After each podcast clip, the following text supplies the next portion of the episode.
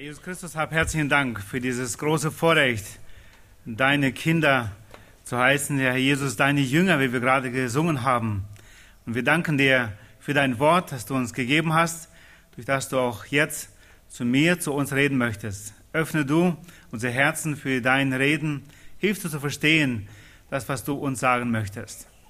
Leite du mich beim Reden über dein Wort, gebrauche du es, um deinen Namen groß zu machen. In Jesu Namen, Vater. Amen. Wir nehmen Platz.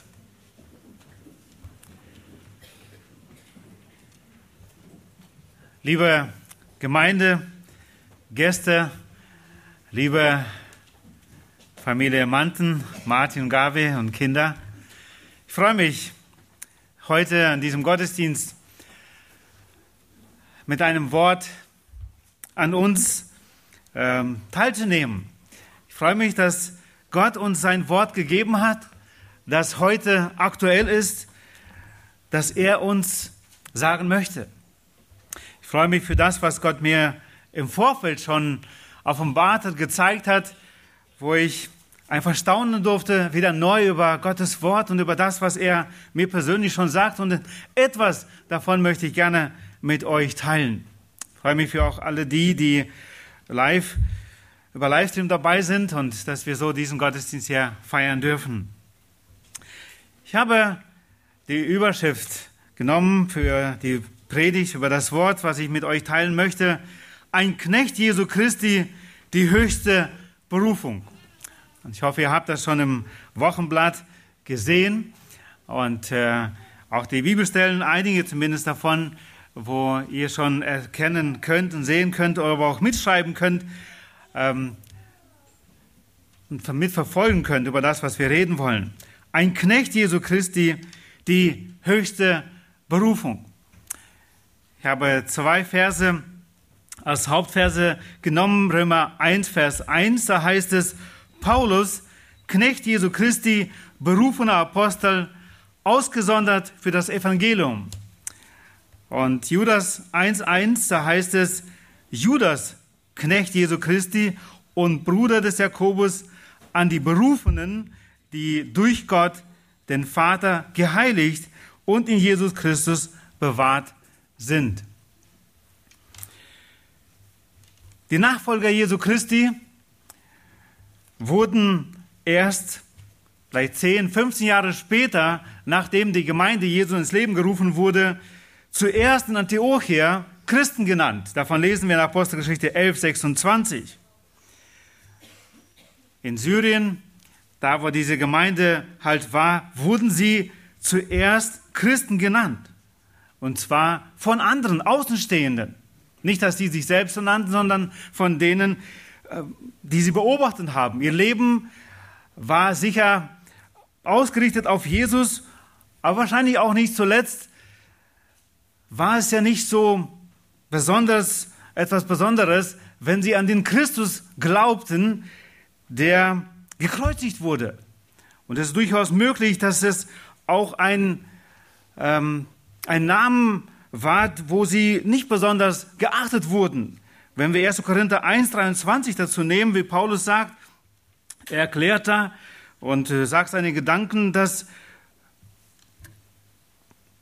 er sagt, dass es für die ähm, den Juden ein Ärgernis und den Griechen eine Torheit war, dass diese Menschen an Christus glaubten.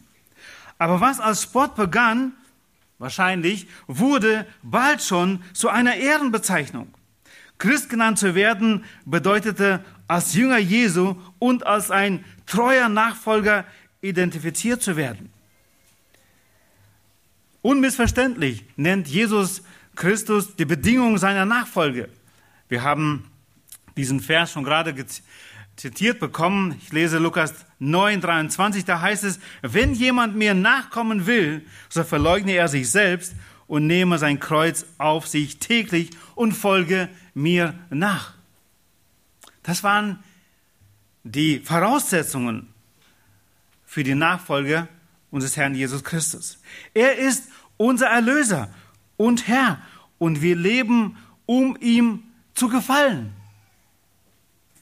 Paulus drückt es so aus in Philippa 1, 21, für mich ist Christus das Leben und das Sterben Gewinn. So war das Leben der Jünger, aber auch nicht zuletzt von Paulus, einfach verflochten mit Jesus. Deswegen war es nicht wichtig, was meine Interessen sind, was die Interessen unseres Herrn sind. Bei der unerschrockenen Verteidigung des Glaubens von Paulus und der Hoffnung des Fest und äh, der Hoffnung vor Festus und Agrippa lesen wir in Apostelgeschichte 26, wo Paulus seinen Glauben bezeugt und der König Agrippa sagt dann zu Paulus in Vers 28b, in kurzen überredest du mich, ein Christ zu werden. Paulus war so begeistert, Christ. Er hatte so eine Freude und Hoffnung in Jesus Christus. Und da sagt dieser König Agrippa zu Paulus, in kurzen überredest du mich, ein Christ zu werden. Es war etwas Natürliches, dass, sie, dass die Jünger Jesu Christen genannt wurden. Und es war etwas Besonderes. An den weiteren Stellen 1. Petrus 4, 16 geht es nochmal darum, wo dieser Name für den Jünger Jesu einfach Christ oder Christen genannt wurden. Außer der Bezeichnung Christ benutzt die Bibel jede Menge andere Begriffe für Nachfolger Jesu. Und wir sind zum Beispiel, wir sind Mitarbeiter Christi, Glieder seines Leibes, Schafe seiner Herde, Botschafter an Christi Stadt und so weiter. Alle diese Beschreibungen helfen uns zu verstehen, was es bedeutet, ein Christ zu sein. Aber eine Metapher oder bildlicher Ausdruck benutzt die Bibel häufiger als alle anderen. Und das ist, kommen wir genau zu diesem ersten Punkt, ein Knecht Jesu Christi. Diese Metapher oder dieser bildliche Ausdruck wird am meisten gebraucht. Und das war etwas, was mich auch nochmal überraschte beim Studium dieses The Themas. Ein Knecht Jesu Christi, so habe ich auch den ersten Punkt überschrieben. In Römer 1, Vers 1 heißt es, Paulus, Knecht Jesu Christi. Und damit man nicht nur bei Paulus bleibt, habe ich noch äh, den Judas dazu genommen. Judas 1,1. Judas, Knecht Jesu Christi und Bruder des Jakobus. Nehmen nur die erste Hälfte dieser Verse. Dieser bildliche Ausdruck, Knecht oder auch Sklave, ist entscheidend, absolut wichtig, um zu verstehen, was Nachfolge Jesu bedeutet.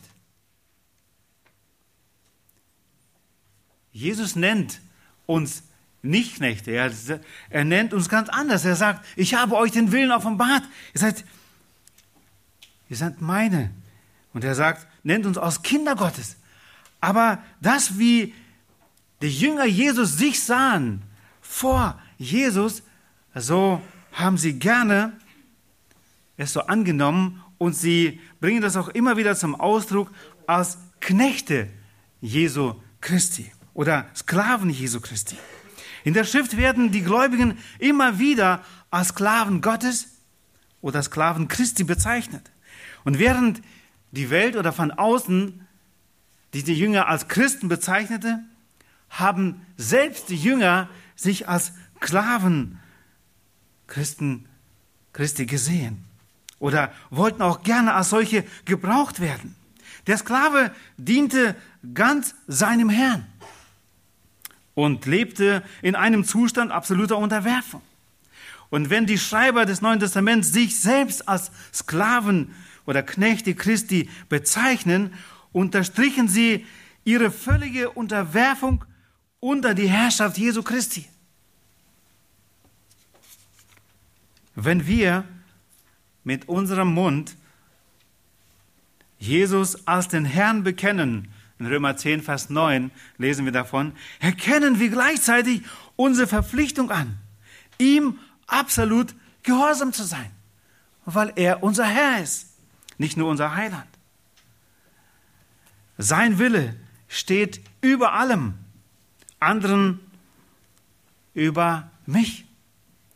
und er hat mich freiwillig ihm unterstellt. Aber auch die Fürsorge des Herrn ist etwas Großartiges, wenn ich wissen darf, dass der Herr für mich sorgt. Deswegen bin ich gerne als Knecht Jesu Christi. Er trägt auch Verantwortung für mich als Knecht, wenn ich es freiwillig bin. Und daher konnte Paulus in Philippern sagen, dass das Leben Christus ist. In Philippa 1, 21. Und was mir Gewinn war, das habe ich um des Christus willen für Schaden geachtet. In Philippa 3, Vers 7. Den Galatern konnte Paulus sagen, nicht mehr lebe ich, sondern Christus lebt in mir. Kapitel 2, Vers 20. Und in Korinthern erklärte er, dass diejenigen, die durch das Evangelium verändert wurden, nicht mehr sich selbst leben, sondern dem, der für sie gestorben und auferstanden ist. 2. Korinther 5, Vers 15. An anderer Stelle ermahnte er seine Leser in 1. Korinther 6, 19 und 20. Oder wisst ihr nicht, dass ihr nicht euch selbst gehört, denn ihr seid teuer erkauft. Darum verherrlicht Gott in eurem Leib. Den Kolossern schrieb er in Kapitel 3, Vers 17, und was immer ihr tut, im Wort oder Werk, das tut alles im Namen des Herrn Jesus und dank Gott, dem Vater, durch ihn. In Kolosser 3, 23 heißt es dann auch noch, und alles, was ihr tut, das tut von Herzen als dem Herrn. Immer wieder zeigen besonders die Paulusbriefe ein tiefgreifendes Verständnis von der unterordnenden Beziehung eines Gläubigen zu Christus, dass Jesus sein Herr ist und er nicht anders als sein Knecht Jesu Christi ist. Und wenn ich versuche, den Ton rauszuhören, den Paulus oder auch die anderen Aposteln in den Briefen hier das wiedergeben, dann empfinde ich nicht etwas, dass sie traurig darüber sind oder dass sie es tragisch finden. Nein, sie sind gerne Knechte Christi. Sie freuen sich darüber. Es war eine Freude der Jünger seiner Zeit, wo sie um Jesu Willen ja Spott erleiden mussten, verhöhnt wurden. Jesus hat sie auch darauf vorbereitet.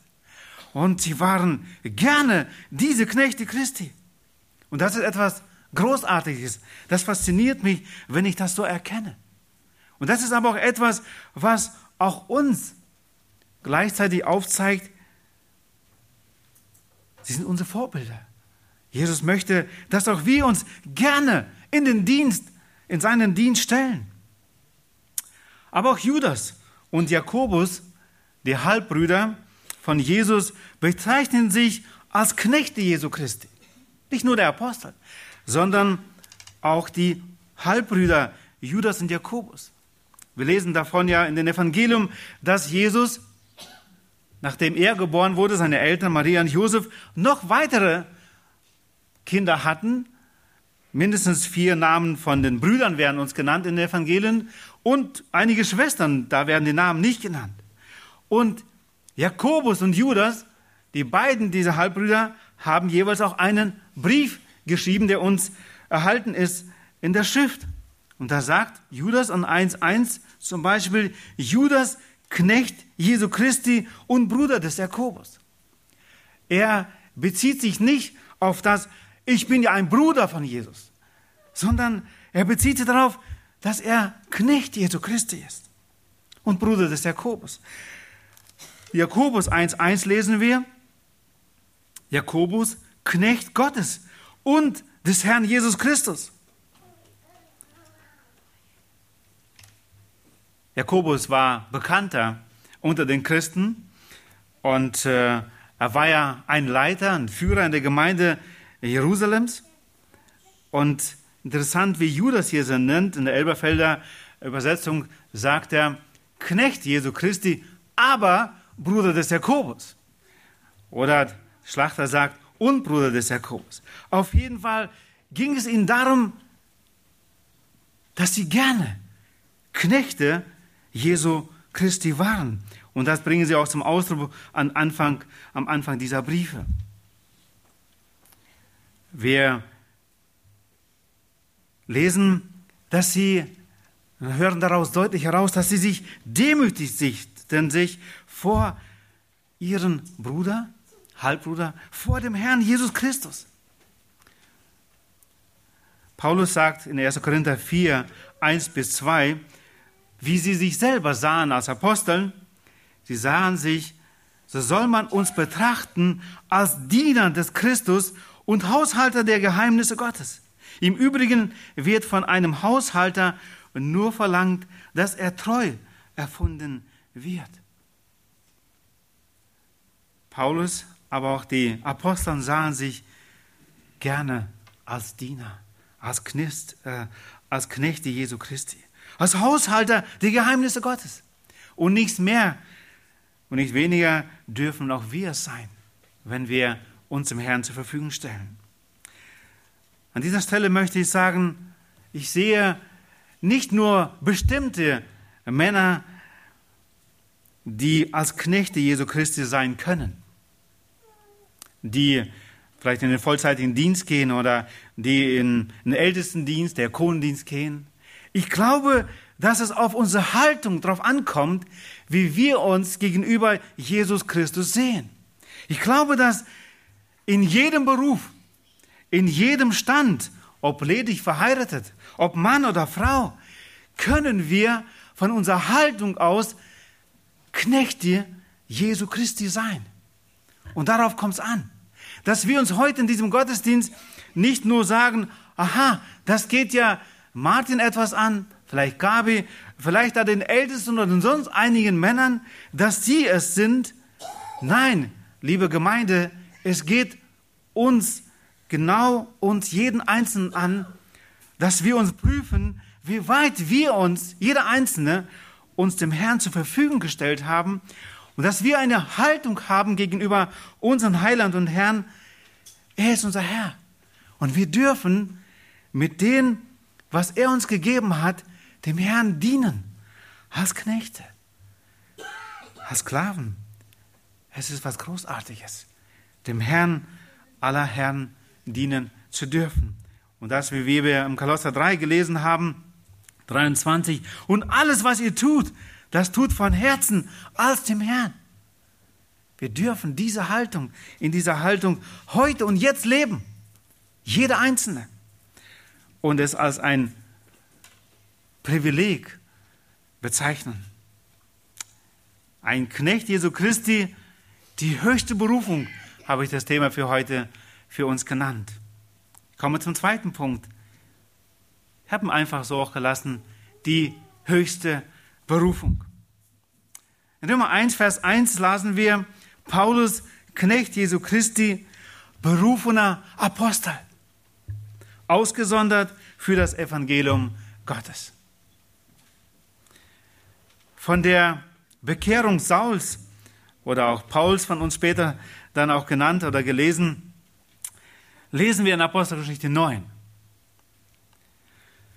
Er glaubte an Gott, war sogar ein Eiferer für Gott. Davon lesen wir Apostelgeschichte 22, 3. Ein Pharisäer. Doch erst nach der Begegnung mit Jesus Christus wurde er ein auserwähltes Werkzeug für Gott. Seine erste Frage, die er bei dieser Begegnung mit Christus stellte, wir lesen davon in Vers 6, Kapitel 9, da sprach er mit Zittern und Schrecken, Herr, was willst du, was ich tun soll? Wir lesen dann in Vers 7, und der Herr antwortete ihm, steh auf und geh in die Stadt hinein, so wird man dir sagen, was du tun sollst. Einerseits hätte Jesus ja auch selbst schon zu ihm sprechen können, was er dann zu tun hat. Aber interessant, dass Jesus Menschen gebraucht, die ihm dann sagen sollen, was er tun soll. Vers 8 stellen wir dann fest, dass er niemand sah, ob zwar seine Augen offen waren. Und er musste geleitet werden. Und wir sehen, dass sie ihn dann leiten an der Hand und führten in das Haus, also nach Damaskus. In Vers 10 lesen wir dann, dass Gott Ananias gebraucht. Dann Barnabas in Vers 27. Er wurde getauft und er verkündigte freimütig den Namen Jesu in Damaskus und Jerusalem. Doch dann lesen wir in Vers 30, schicken die Brüder Paulus nach Tarsus. Er wird da weiter vorbereitet zu dem weiteren eigentlichen Dienst, was, wozu Gott ihn berufen hat. Und Apostelgeschichte 13 lesen wir dann, wie in Antiochia, in der dortigen Gemeinde, die Männer zusammen waren, sie dienten Gott und fasteten, und da sprach der Heilige Geist, sondert mir Barnabas und Saulus aus zu dem Werk, zu dem ich sie berufen habe. Wir lesen dann weiter, dass sie gebetet haben und sie dem Herrn seine Gnade anbefohlen haben. Saulus, Paulus erlebte selbst die Kraft des Evangeliums. Er begegnete den auferstandenen Jesus. Er erfuhr die Berufung als Apostel, ausgesondert für das Evangelium Gottes. Großartig, oder? Und vielleicht fragen sich einige von uns, ja, Paulus, er erfuhr diese eindeutige Berufung, aber ich, ich weiß immer noch nicht, was Gott von mir haben möchte. Ich bin vielleicht schon 10, 20 Jahre gläubig und weiß es immer noch nicht. Ich glaube und bin fest davon überzeugt, dass Jesus durchaus jedem Einzelnen von uns gerne uns seine Berufung offenbart. Paulus Berufung kam von Gott. Einmal lesen wir in Apostelgeschichte 9, Vers 15 davon. Es wurde Ananias gesagt, wozu Gott ihn erwählt hatte, den Paulus oder damals noch Saulus. Aber in Galater 1, Vers 1 lesen wir auch, wie Paulus es selbst zum Ausdruck bringt und sagt, Paulus, Aposteln nicht von Menschen, auch nicht durch einen Menschen, sondern durch Jesus Christus und Gott, den Vater, der ihn auferweckt hat aus den Toten. Apostel Paulus war sich der Berufung von Gott sehr bewusst. Was dann geschah, sehen wir aber auch, dass diese Berufung durch Menschen bestätigt wurde. In Galater 2, Verse 7 bis 9 lesen wir davon, ich lese nur einen Satz davon, da heißt es, und als die Gemeinde oder und als sie die Gnade erkannten, die mir gegeben ist. Die Gemeinde hat es erkannt, die Gläubigen, welche Gnade, welche Berufung Gott Paulus gegeben hat, da haben sie ihn zu diesem besonderen Dienst auch ausgesandt. In Judas 1, Vers 1, nochmal zu den Halbbrüdern von Jesus, da heißt es, Judas, Knecht Jesu Christi, an die Berufenen, Du wurdest berufen, nicht nur zum Heil, sondern auch zu einem ganz besonderen Dienst für deinen Heiland und Herrn. Und es ist wichtig, dass wir uns dieser Berufung, ja, dass wir sie suchen, dass wir sie erfahren und dann aber auch treu ihm dienen. Und ich glaube, dass die, diese Erfahrung oder diese Berufung deutlicher wird in dem Maße, wie wir bereit sind, Knechte Jesu Christi zu werden. Da, wo wir mit dieser Frage zu Gott kommen, Herr, was willst du, dass ich tun soll? Da, wo wir uns demütigen und einfach bereit sind, als Knechte Jesu Christi dem Herrn zu dienen, da offenbart uns Gott mehr und mehr, was auch unsere Berufung ist. Und nochmal, ich glaube, dass wir diese Berufung leben können in jedem Stand, in jedem Beruf, als Mann und Frau, wo wie der Herr uns auch ja, berufen hat. In Epheser 2 lesen wir sehr deutlich davon, dass er gute Werke vorbereitet hat, die er vorgesehen hat, dass jeder von Einzelnen von uns tun. Wenn ich erkenne, dass der Wert meiner Person nicht in mir liegt, auch nicht in dem, was ich tue, sondern ich bin wertvoll, weil Christus mich errettet hat und berufen hat für einen Dienst dem König aller Könige. Und das nicht nur heute hier auf dieser Welt, sondern für die Ewigkeit. Das macht uns wertvoll.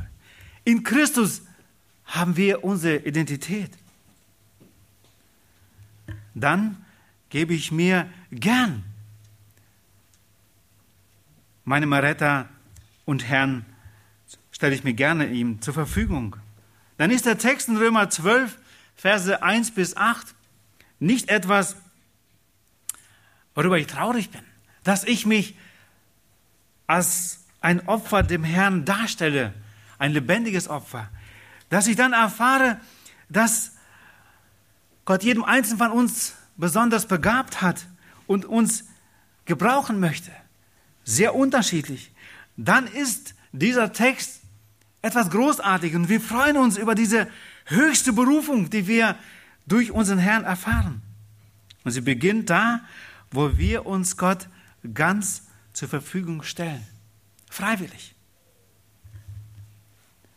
Wo wir seinen Willen suchen und er jedem Einzelnen von uns seine Gnadengaben anvertraut, mit denen wir ihm und einander dienen dürfen nach seiner Berufung. Doch bevor wir dienen, ist es wichtig, dass wir erkennen, dass unser Charakter verwandelt wurde und wird durch Christus. Charakter ist das, was man tut, wenn keiner hinschaut. Das, was Christus in uns bereits erwirkt hat. Bestimmte Fähigkeiten und Kompetenzen helfen uns im Dienst. Doch alleine der Charakter trägt durch schwierige Zeiten durch. Und da freue ich mich persönlich, Martin zu sehen für das, was Gott in deinem Leben durch seine Schule bereits erwirkt hat. Dieser Charakter wird verändert in das Ebenbild Jesu Christi durch das Wort Gottes, durch seinen Geist, der uns hilft, dieses Wort zu verstehen durch Brüder in der Gemeinde und nicht zuletzt durch schwierige Menschen in unserem Umfeld. Da arbeitet Gott an unserem Charakter. Und das ist was Großartiges, es zu sehen. Und es zu sehen auch als eine Lebensaufgabe, wo Gott an uns arbeitet und uns brauchbar macht. Die Anforderungen an uns als Diener lesen wir sehr deutlich, ob es ein Timotheusbrief im ersten oder am Titus. Und interessant ist, es geht immer wieder um unseren Charakter. 2. Timotheus 2, Vers 2. Es ist eine Lebensschule, da wo wir Lernende bleiben und bereit sind, andere zu lehren mit unserem eigenen Vorbild und mit unserem Wort. Und da heißt es 2 Timotheus 2,2, und was du von mir in Gegenwart vieler Zeugen gehört hast, das vertraue treuen Menschen an, die tüchtig sein werden, auch andere zu lehren. In dieser Aufgabe zu leben, wo man lernender bleibt und wo man gleichzeitig das, was man bereits gelernt hat, auch schon anderen weitergeben kann, es ist etwas Großartiges. Ich glaube, dass du in dieser Schule schon länger bist und ich freue mich, dass wir mit dir zusammen weiter in dieser Schule sein dürfen.